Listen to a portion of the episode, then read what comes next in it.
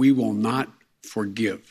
We will not forget. We will hunt you down and make you pay. Die Strategie des IS, egal wo er auftritt, ob in Libyen, ob in Syrien oder im Irak, ist im Prinzip immer dieselbe. Und die ist, dass der IS dort einen guten Nährboden hat, wo Chaos existiert, wo es keine echte Regierungskontrolle gibt und wo der IS sich sozusagen durch seine Schreckensherrschaft als Macht etablieren kann. News Junkies. Was du heute wissen musst. Ein Info-Radio-Podcast. Viele Tote, viele Verletzte am Flughafen von Kabul, was tagelang vorher angekündigt worden war, ist am Donnerstag dann tatsächlich passiert. Bomben mitten in der dicht gedrängten Menge derjenigen, die hofften, vielleicht doch noch irgendwie rauszukommen aus dem Land. Bekannt hat sich dazu der afghanische Arm des IS. Heißt, da hat also gerade eine radikal-islamische Terrororganisation die Macht im Land übernommen, die Taliban. Und dann kommt die nächste Terrorgruppe und ermordet Zivilisten und ausländische Soldaten. Wir gucken deshalb heute drauf, wie gefährlich der Terror in Afghanistan ist, für das Land und die Menschen, die dort leben, aber auch für den Rest der Welt. Wir, das sind Dörte Naht und Jörg Poppendick aus der Inforadio-Redaktion. Brutstätte des Terrors. Diesen Begriff, den hat man ja noch im Ohr. Da ging es damals um die Terroristen des 11. September, also Al-Qaida-Leute und die vielen Unterschlupfmöglichkeiten, die die in Afghanistan hatten. Jetzt haben die Taliban das Land überrannt, gleichzeitig bei den Friedensverhandlungen mit den Amerikanern in Doha aber zugesichert, dass sie erstens die Amerikaner nicht angreifen bis zum vereinbarten Datum und zweitens dafür sorgen, dass Afghanistan eben nicht wieder zu dieser Brutstätte wird. Der Anschlag vom Flughafen, der führt einem jetzt allerdings ziemlich plastisch vor Augen, dass das zwar schnell gesagt ist, aber damit ja noch lange nicht umgesetzt. Weil eben die Taliban nicht die einzige islamistische Organisation ist, die in Afghanistan, sagen wir mal, neutral tätig ist. Wir versuchen da jetzt mal ein bisschen gedankliche Ordnung reinzubringen und gucken uns die bedeutendsten Terrororganisationen da genauer an. Das ist der IS und Al-Qaida und deren Verhältnis zu den Taliban. Fangen wir mal an mit denjenigen, die sich jetzt zu dem Anschlag in Kabul bekannt haben, also mit dem afghanischen Ableger des IS. Der IS ist ja ein globales Terrornetzwerk mit Ablegern an ganz vielen verschiedenen Orten, eben auch in Afghanistan. Und diese weltweite Struktur ergibt sich auch aus ihrem selbsternannten Ziel, und das ist nichts weniger als die islamische Weltherrschaft, ein globales Kalifat. Und auch wenn der IS im Irak und in Syrien geschlagen wurde, heißt das nicht, dass er nicht mehr gefährlich ist. Die Vereinten Nationen haben äh, gerade vor anderthalb Wochen einen Bericht vorgelegt über den IS, in dem das auch nochmal betont wird. Hier der Abteilungsleiter der Antiterrorabteilung der Vereinten Nationen, Wladimir Voronkov heißt er. Die Bedrohung durch den IS blieb auch während der vergangenen sechs Monate unverändert groß. Die Organisation bildet sich weiterhin neu. Sie rekrutiert Anhänger und intensiviert ihre Aktivitäten, sowohl im Internet als auch am Boden. Der Ableger in Afghanistan, der hat sich schon gebildet, als IS-Kämpfer in Syrien und Irak gerade große Gebiete erobert hatten und da dort ihr selbsternanntes Kalifat errichtet haben, also 2014, 2015, da fing das an. Auf Englisch heißt dieser Ableger ISIS K und das K, also das K, ist eine Abkürzung für Khorasan. Und das wiederum bezeichnete im Mittelalter eine Provinz, die weite Teile von Afghanistan, dem Iran und Zentralasien umfasste. Der afghanische IS gilt als radikaler und gewalttätiger als die Taliban. Ganz am Anfang waren es Taliban-Kämpfer aus Pakistan und auch aus Afghanistan, die unzufrieden waren mit ihrer Führung. Die erschienen ihnen zu gemäßigt und zu friedlich und andere Extremisten haben sich dann auch noch dazugesellt. Aus dem Nachbarland Usbekistan beispielsweise Sunniten aus dem Iran, Uiguren aus dem Nordosten Chinas kamen auch noch mit dazu. Und die Friedensgespräche, die die Taliban-Führung mit den USA in Doha geführt haben, die waren dann nochmal so ein Punkt für viele Taliban-Kämpfer zum IS zu gehen, weil die nämlich nicht einverstanden waren damit, dass ausgerechnet zu einer Zeit auf Verhandlungen mit den Amerikanern gesetzt wurde, in der die Taliban eigentlich Kurs nahmen auf einen militärischen Sieg. Seit 2020 hat dieser IS-Ableger einen neuen Führer, den die Vereinten Nationen als sehr ambitioniert einschätzen, wie sie überhaupt ISIS-K als sehr aktiv und auch als sehr gefährlich bezeichnen. Die US-amerikanische Denkfabrik Center for Strategic and International Studies, die zählt Dutzende Anschläge, die Kämpfer dieses IS-Ablegers schon auf Zivilisten in Afghanistan und auch in Pakistan verübt haben. Gerade erst im Mai zum Beispiel auf eine Mädchenschule in Afghanistan. Und seit Januar 2017 kam es auch immer wieder zu Gefechten mit den afghanischen Truppen und auch mit den internationalen Soldaten. Mit den Taliban ist ISIS-K übrigens verfeindet, unter anderem, weil der IS seine eigenen Leute als die einzig wahren Kämpfer ansieht. So sieht das zum Beispiel der Terrorismusexperte Peter Neumann vom King's College in London. Der IS ist vor allem eine Organisation, die einen Alleinvertretungsanspruch hat. Der IS macht keine Partnerschaften. Der IS sieht die Taliban genauso als Gegner wie den Westen. Nun hat sich ja der gesamte internationale Militäreinsatz in Afghanistan ja eigentlich gegen Al-Qaida gerichtet, also gegen die Drahtzieher der Anschläge vom 11. September. Was ist also eigentlich mit Al-Qaida los, haben wir uns gefragt.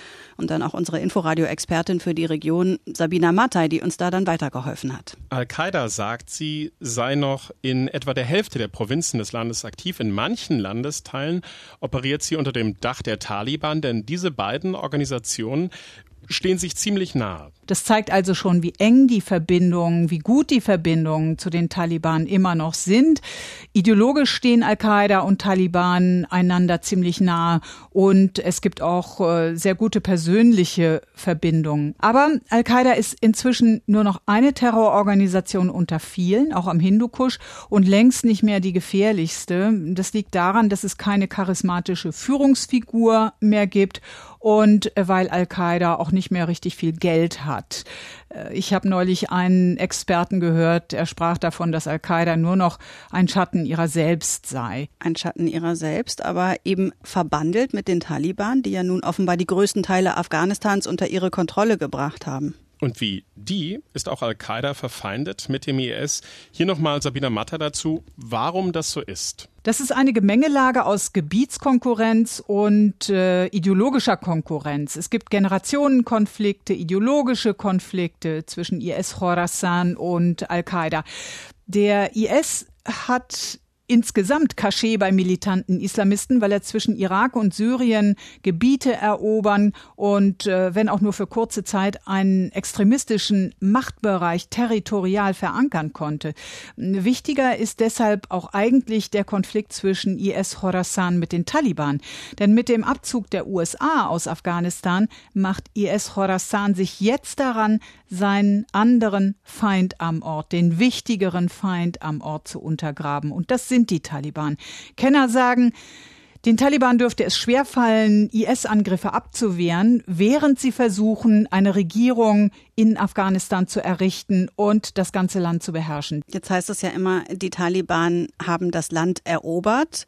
Das heißt ja aber noch lange nicht, dass sie es auch vollends unter Kontrolle haben. Es reicht ja eben nicht, sich irgendwo einfach mit einem Gewehr hinzustellen. Was bedeutet das jetzt also für Afghanistan? Das ist der Blick in die Kugel. Viel wird davon abhängen, ob es den Taliban gelingt, langfristig für Sicherheit und Ordnung zu sorgen. Gerade zum Beispiel gibt es Verhandlungen zwischen der Türkei und den Taliban. Da geht es um den Flughafen und um die Möglichkeit, dass die Türkei da künftig den Betrieb übernehmen könnte. Präsident Erdogan hat nach dem Anschlag gesagt, es sei entscheidend zu wissen, wie genau der Flughafen abgesichert werden soll.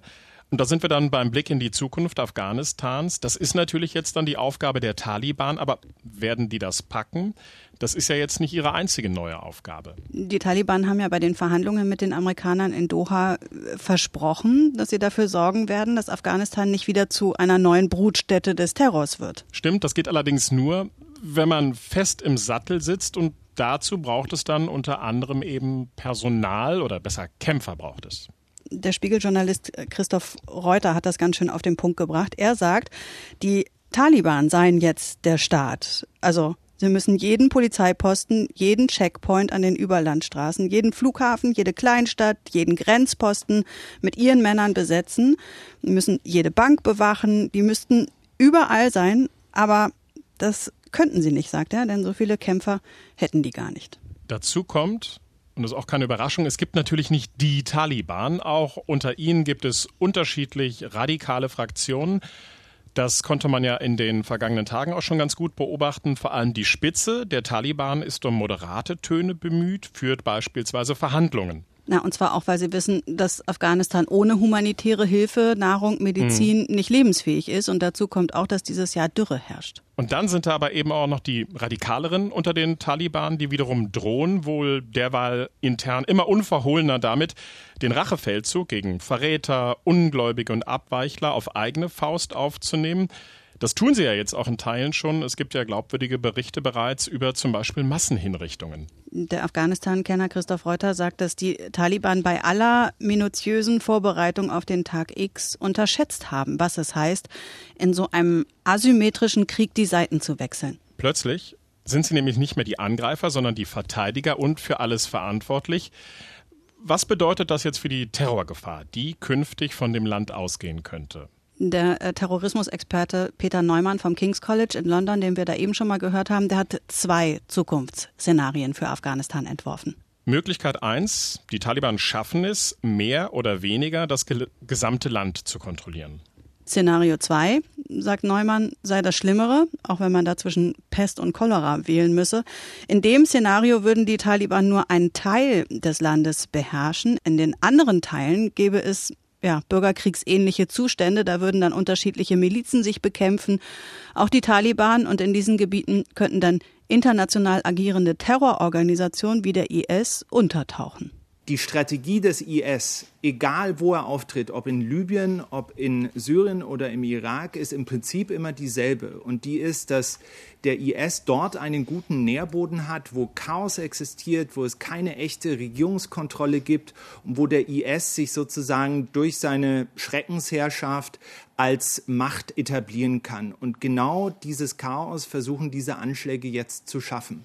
Das ist natürlich die Gefahr für Afghanistan, dass Afghanistan letztlich nicht nur unter Taliban-Kontrolle Kontrolle ist, sondern im, am Ende so endet wie Libyen. Libyen, weil Neumann ist da gerade erwähnt, gilt als Failed State, also als gescheiterter Staat. Und da findet gerade ein internationaler Stellvertreterkrieg statt. Wie komplex die Lage im Hinblick auf Afghanistan und die Terrorgefahr ist, das merkt man, wenn man der Islamwissenschaftlerin Susanne Schröter zuhört. Ne? Die erwähnt nämlich noch ein drittes Szenario, dass nämlich ISIS-K ganz aus Afghanistan vertrieben werden könnte. Die schränkt das dann aber auch sofort wieder ein und sagt, dass sie das dann doch für relativ unwahrscheinlich hält. Wenn wir uns die interne Situation in Afghanistan anschauen, die große Diversität der Bevölkerung, die ja auch ethnisch nicht einheitlich ist, und wenn wir uns dann noch vor Augen halten, dass sowohl der IS als auch die Taliban keine einheitlichen, hierarchisch geführten Gruppen sind, sondern dass da auch innere Widersprüche, auch innere Rivalitäten eine Rolle spielen, dann äh, ist sehr viel Chaos zu befürchten in nächster Zeit. Chaos, das ISIS-K in die Hände spielen könnte und damit dann die Amerikaner auf den Plan bringt. Die Zukunft Afghanistans und ob das Land eine Brutstätte des Terrors wird, hängt nämlich auch davon ab, wie die Amerikaner jetzt agieren werden nach dem Truppenabzug. Naja, und da hat US-Präsident Biden kurzfristig das Militär angewiesen, zurückzuschlagen mit markigen Worten. We will not forgive. We will not forget. We will hunt you down and make you pay wenn die Amerikaner zuletzt zugeschlagen haben, dann waren das meist Drohnenangriffe. Ob das dann in Zukunft reichen wird, um einen starken IS in Afghanistan zu verhindern, ja, ist äh, fraglich, zumal die Amerikaner jetzt auch gar nicht mehr vor Ort sind. Mitglieder der Regierung von Präsident Biden, die wiegeln da ab und erklären, der IS sei letztlich nur eine von vielen Terrorbedrohungen, mit denen man es so auf der Welt zu tun habe.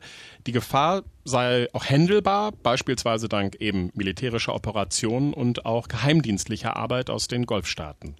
Ganz äh, interessant ist da, was die Nachrichtenagentur AP schreibt. Die bezieht sich auf ein Pentagon-Mitglied, das gesagt haben soll, dass die Trump-Regierung die Einigung mit den Taliban auch deswegen angestrebt hat, um dann mit denen zusammen gegen den IS-Ableger kämpfen zu können. Im Weißen Haus, hat er gesagt, sei man damals der Meinung gewesen, die eigentliche Bedrohung für die USA seien eben nicht die Taliban, sondern der IS, der Islamische Staat. Und dessen Arm reicht schon jetzt weit auch bis nach Deutschland. Im April vergangenen Jahres wurden in Nordrhein-Westfalen fünf Männer tadschikischer Herkunft festgenommen. Die Bundesanwaltschaft wirft denen vor, eine IS-Terrorzelle gegründet zu haben. Und ihre Anweisungen sollen die maßgeblich vom IS in Afghanistan erhalten haben. Heißt, wenn wir jetzt einen Strich drunter ziehen, sieht im Moment erstmal so aus, dass es eben tatsächlich nur ein Versprechen ist, das die Taliban den Amerikanern gegeben haben. Aber eigentlich ist es wirklich ziemlich fraglich, ob die wirklich kontrollieren können, dass Afghanistan eben nicht wieder zu einer Brutstätte des Terrorismus wird. Nur eben diesmal nicht von Al-Qaida, sondern von ISIS-K. Und damit sind wir am Ende dieser News Junkies Folge. Genau, leider kein wirklich gutes Ende, ne? Nee. Aber wir müssen es belassen dabei und die nächsten Wochen verfolgen. Vorerst sagen wir Tschüss. Unsere Namen sind Jörg Poppendick und Dörte Naht. Bis bald. News Junkies. Was du heute wissen musst.